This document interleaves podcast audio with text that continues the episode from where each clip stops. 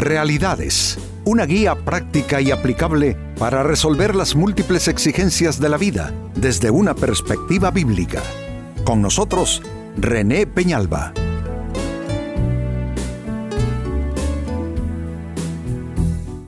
Amigos de Realidades, sean todos bienvenidos.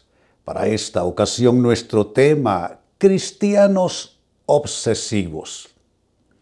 ¿Hay cristianos obsesivos, Pastor Peñalba? Por supuesto que los hay, porque ser cristianos no significa dejar de ser humanos.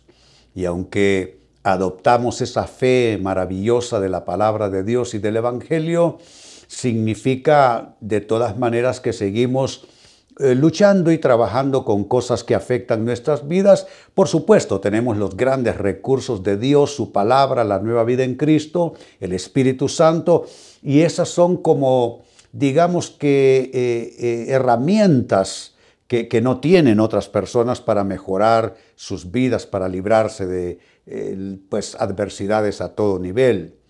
Pero lo cierto es que hay cristianos que se obsesionan con ciertos asuntos, con ciertos temas, y eso eh, complica, eh, agrava su situación de vida. Pues con esto tiene que ver nuestro tema cristianos obsesivos.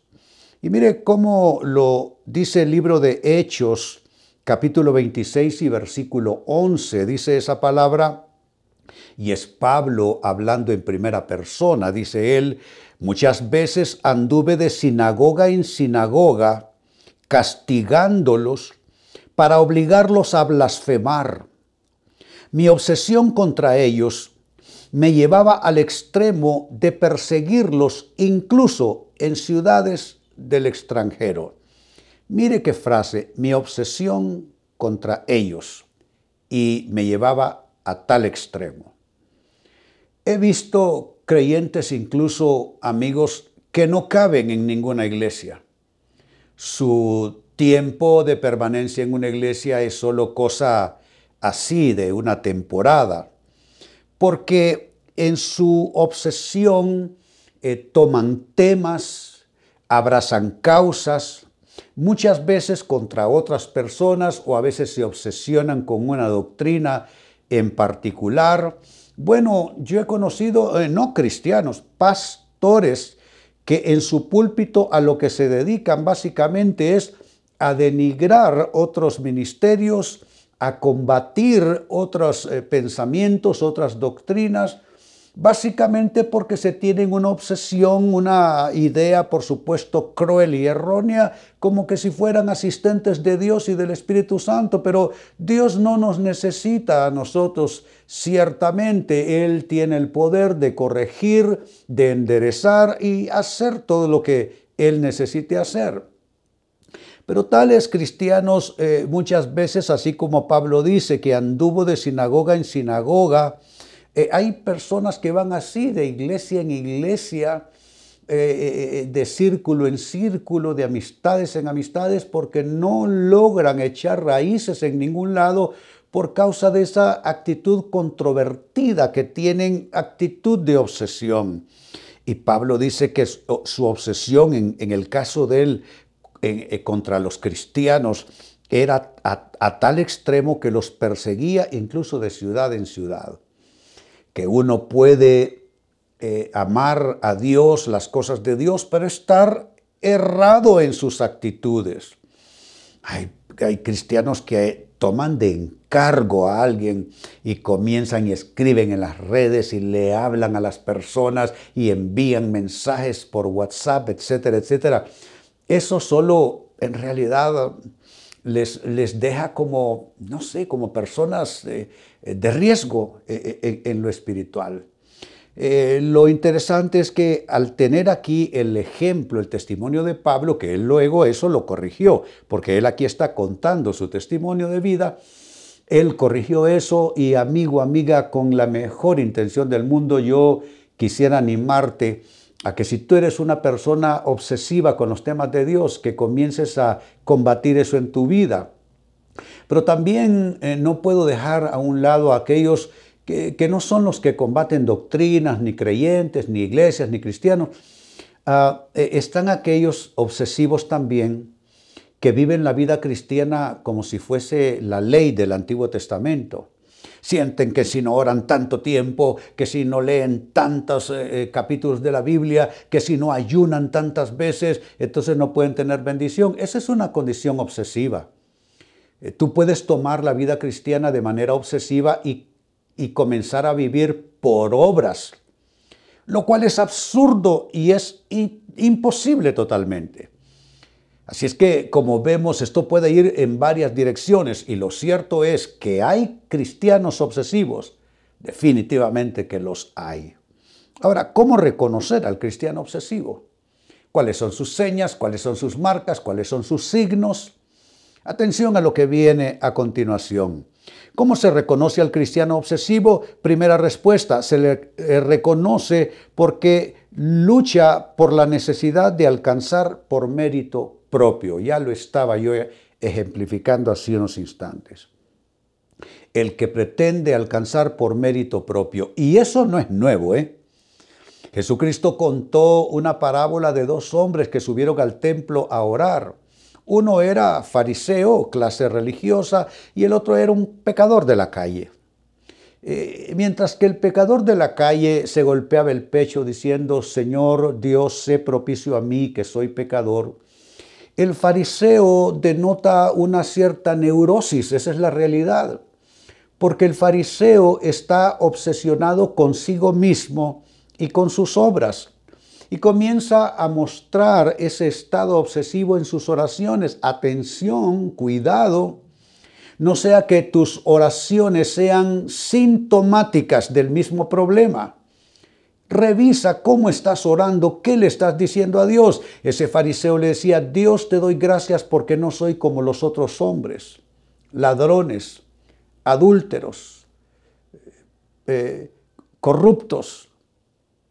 Está obsesionado consigo mismo y está obsesionado tratando de alcanzar la bendición de Dios, porque si fue al templo a orar es porque de alguna manera es sincero en su acción es sincero en su actitud. No podemos decir que ese fariseo es un pervertido, lo que podemos decir es que está desenfocado totalmente. ¿Y cuál es su desenfoque? En lugar de enfocarse en la gracia de Dios, en el favor de Dios, se enfoca en sí mismo, está viviendo un estado de obsesión con sus méritos, con sus cualidades, con sus obras, y piensa en esa condición obsesiva que así recibirá el favor de Dios. Te pregunto, amigo, amiga, ¿cómo son tus oraciones? ¿Qué es lo que tú le estás diciendo a Dios?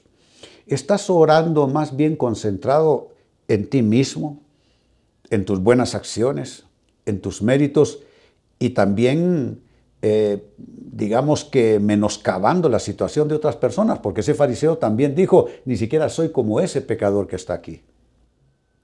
Segunda respuesta, ¿cómo se reconoce al cristiano obsesivo? Se le reconoce porque toma el cristianismo con espíritu del antiguo pacto. ¿Qué es el antiguo pacto? El que hiciere esto vivirá por ello. Ese es el espíritu de la ley. El que hiciere esto vivirá por ello. Eh, entonces, eh, hay, hay, hay esas mixturas raras, no en la vida cristiana.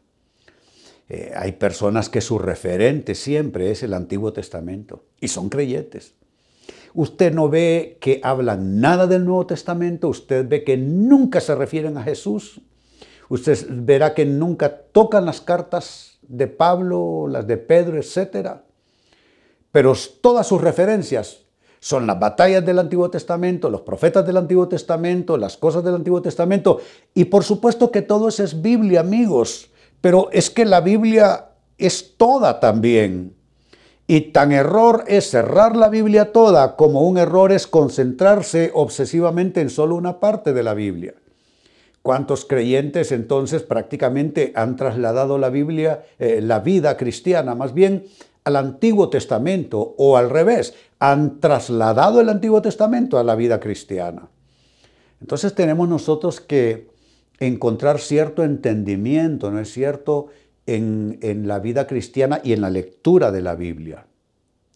Toda la ley, y Pablo lo explica en su carta a los romanos, Toda la ley, básicamente, lo que vino a demostrar al ser humano, me refiero a la ley de Dios, vino a demostrar que el ser humano no puede cumplirla. Básicamente. Entonces la ley solo viene a demostrar el pecado, la rebeldía, la incompetencia de los seres humanos. Entonces viene el nuevo pacto de la gracia basado en el sacrificio expiatorio de Jesús, su sangre derramada en forma eh, propiciatoria por nosotros. Entonces es completamente otra cosa. Pero el obsesivo, ese vive el cristianismo en ese espíritu de antiguo pacto, de antiguo testamento. Número tres, sigo respondiendo, ¿cómo se reconoce al cristiano obsesivo? Se le reconoce porque es de tendencia legalista, consigo mismo y con los demás. Si hay algo, amigos, que causa tropiezo en la vida cristiana, es la actitud legalista. Hay pastores legalistas, hay cristianos legalistas, hay iglesias legalistas. ¿Qué es el legalismo?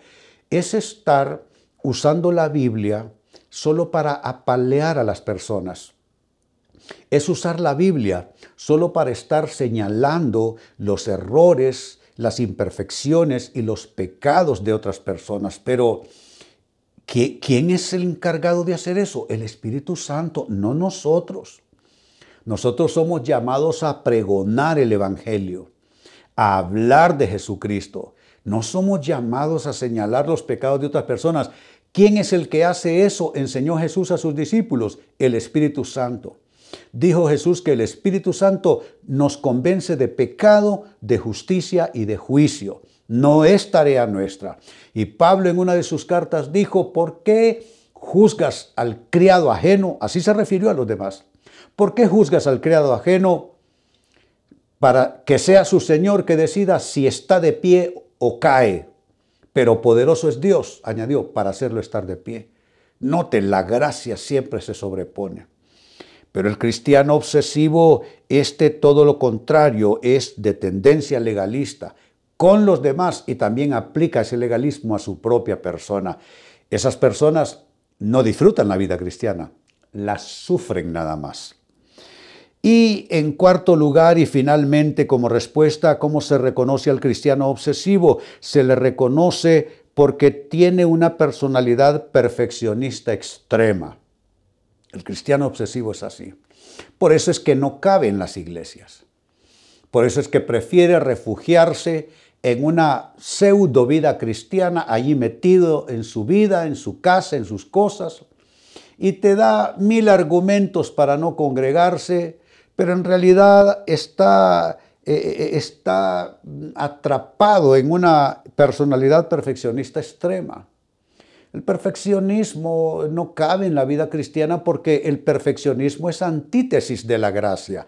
¿Qué es la gracia? Es el favor inmerecido de Dios. Y por gracia somos salvos, no por obras. Pero el perfeccionista, y ya dije que esa es una neurosis, lleva esa neurosis donde va lleva ese perfeccionismo neurótico a su hogar, lleva ese perfeccionismo neurótico a su trabajo, lleva ese perfeccionismo neurótico a la iglesia y crea problemas por doquier y me da pesar porque el más aproblemado más bien es él o ella según el caso. Vuelvo al texto con que inicié este tema, Hechos 26, verso 11. Pablo está dando parte de su testimonio aquí. Dice, muchas veces anduve de sinagoga en sinagoga, castigándolos para obligarlos a blasfemar. Mi obsesión contra ellos, note, mi obsesión contra ellos me llevaba al extremo de perseguirlos incluso en ciudades del extranjero.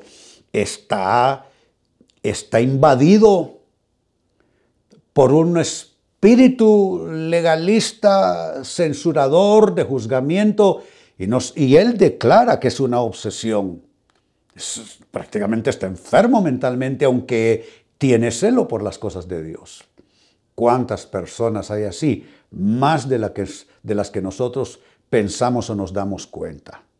¿Y cómo se reconoce a alguien así? ¿Cómo se reconoce a un cristiano obsesivo? Tiene cuatro marcas que a distancia se notan en esta persona. Uno, lucha por la necesidad de alcanzar por mérito propio. 2. Toma el cristianismo con espíritu de antiguo pacto, que es el que hiciere esto vivirá por ello. 3. Es de tendencia legalista, consigo mismo y con los demás. Y 4. Tiene una personalidad perfeccionista extrema. Amigo, amiga, si ese es el caso, mírate al espejo, revisa tu vida y si ese es el caso, esto solo tiene una salida, se llama arrepentimiento. Porque estás pecando contra la gracia de Dios, estás pecando contra ti mismo y estás pecando contra todo lo que te rodea. Amigos, con esto cierro el tema, de igual manera me despido y les recuerdo que nuestro tema de hoy ha sido titulado Cristianos Obsesivos. Hemos presentado Realidades con René Peñalba. Puede escuchar y descargar este u otro programa en rene-penalba.com.